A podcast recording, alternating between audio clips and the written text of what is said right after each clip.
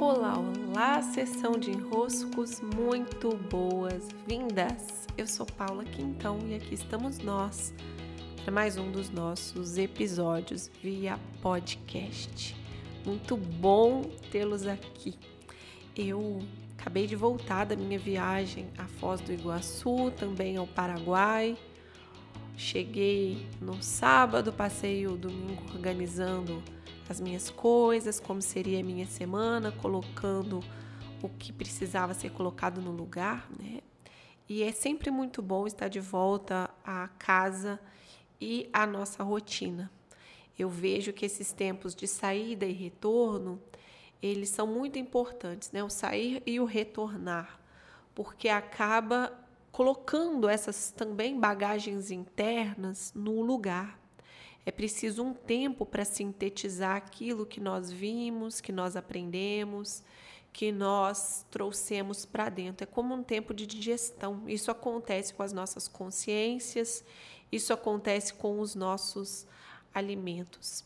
É, e as, os períodos de viagem, eles são de muita consciência se estamos com os olhos abertos. E assim foi para mim o tempo que eu estive caminhando, vagando, peregrinando por aí, eu, meus cadernos, o livro que levei comigo, no caso dessa vez eu levei o Mulheres que Correm com os Lobos, que é bem pesadinho, e eu queria reler o último capítulo, que é o da Donzela Sem Mãos. Até citarei aqui ele hoje, e assim eu fiz, né? Caminhei bastante, escrevi bastante, li bastante também. Então era era certo que eu teria muitas reflexões que são alimento para que eu perceba mais, para que os meus olhos se abram, para que a minha parte consciente ganhe mais é, despertar.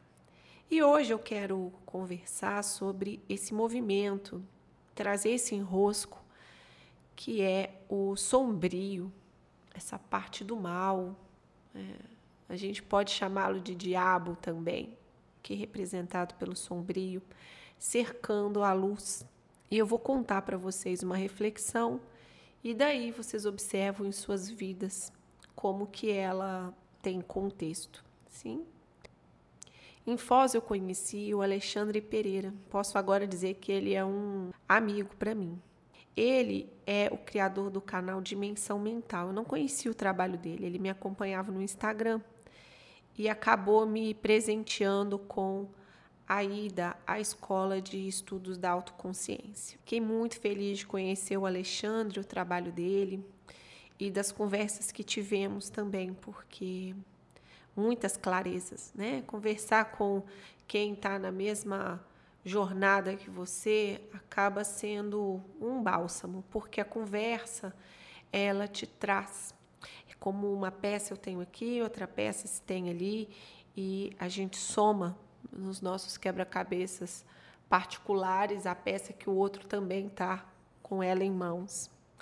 E eu comentava sobre essa figura do diabo, né? já que no capítulo que eu estava estudando lá da Clarissa, ela falava muito dele. E a Clarissa Píncula dizia que o diabo vem quando nós estamos distraídos, desatentas, assim, sem perceber, sem considerar que o mal pode bater na porta. É como se a gente esquecesse do mal, esquece que existe diabo. É, e aí é o momento em que a gente abre a brecha, deixa um pedacinho da porta aberta. Né? Comentei sobre essa reflexão com o Alexandre e ele me disse: É, Paula, é muito curioso, porque quanto mais nós também vamos seguindo por um caminho que é luminoso, ou seja, por um caminho em que a gente tem potencial ali de produzir mais luz, é onde os ataques do mal eles mais acontecem. Onde os ataques sombrios, eles mais têm interesse de atuar. E aqui é quase como se a gente pudesse ver a física da coisa, né? Se eu tenho muita luz, o que vai acontecer?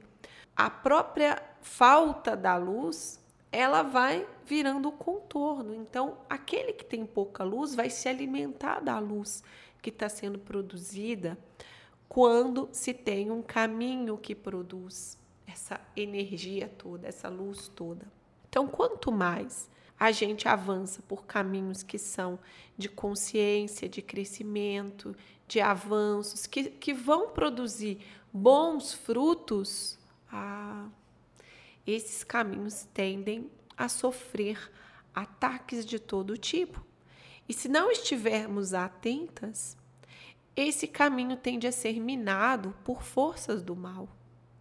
Bem, eu eu gosto dessa percepção e percebo na minha própria trajetória como que é verdadeiro os momentos em que eu estava a produzir muita luz foram momentos que trouxeram também desafios muito próprios, desafios às vezes muito grandes e desproporcionais que você olha e fala, gente, que estranho, porque é um desafio tão grande aqui, mas era por isso. Quase estamos sendo testados, mas é um pouco diferente de estar sendo testado.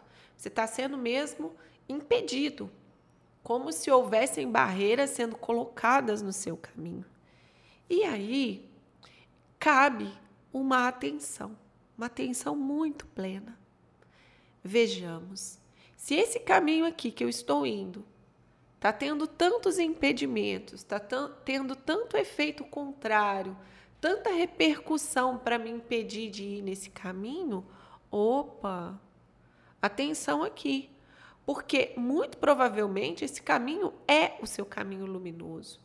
Se tem tanta força do mal assim atuando para te desviar dele, quer dizer que ali tem muita luz. Então é bom ficarmos muito atentos, porque às vezes a gente vai dizer assim: ah, não, isso aqui não deu, isso aqui não deu, porque é assim mesmo, não era para dar, não era para dar certo, o caminho fechou, então não era mesmo meu caminho de passagem. Olha, atenção aí, porque pode ser exatamente o contrário. A, os obstáculos, as barreiras acabaram surgindo exatamente porque não era para você ir num caminho que seria muito luminoso. Então, atenção plena para sabermos identificar esses obstáculos que estão nos impedindo de ir naquilo que vai mais colaborar para a nossa evolução, para o nosso crescimento, para o nosso desenvolvimento. Sim. Grande abraço, beijos e até!